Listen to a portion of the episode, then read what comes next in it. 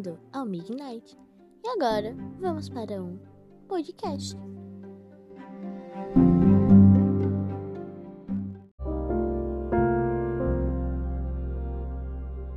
O grito sempre foi uma forma de comunicação, desde o início, desde os homens das cavernas, eles se comunicavam gritando.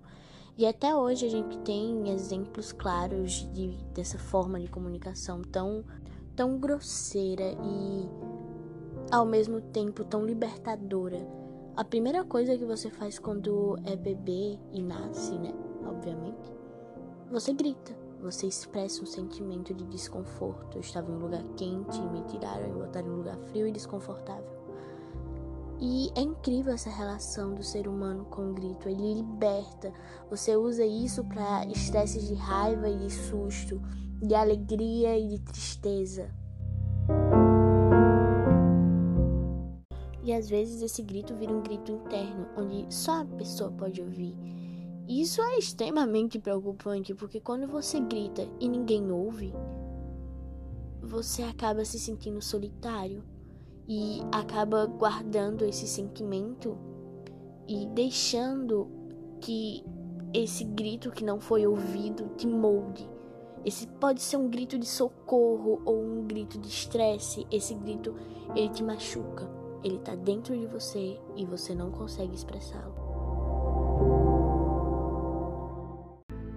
E quando isso acontece, o ser humano ele tende a usar a arte ou usar os meios que estão para tentar pedir socorro entre um grito de estresse a um grito de tristeza e sofrimento. São os gritos mais perigosos, esses gritos internos que ninguém pode eles usam a arte, como a gente tem no punk, a gente tem no rock, a gente tem pinturas, a gente tem hum, escritas, poemas, a gente tem gritos de socorros.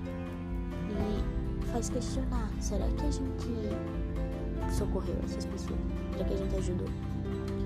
É, em outros meios que eu falo também, é, até mesmo no desabafo no Twitter, um vídeo no TikTok ou uns status tristes, onde são gritos de socorro e que raramente são atendidos, onde as pessoas vão pedindo e pedindo e você vê vários, geralmente adolescentes, mas adultos também fazem isso Crianças pedem socorros com seus desenhos, às vezes, ou com suas falas sinceras. E geralmente não são ouvidos ou são deixados de lado.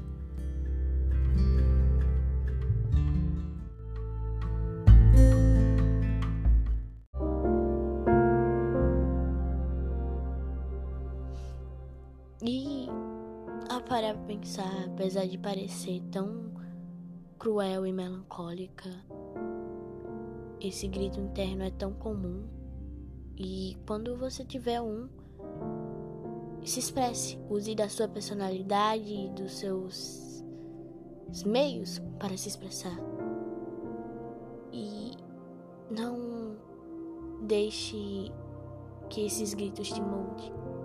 Grite, se expresse, mostre para o mundo seus sentimentos. É necessário, todo ser necessita mostrar o que está sentindo. A gente vê todos os animais, racionais e irracionais, mostrando.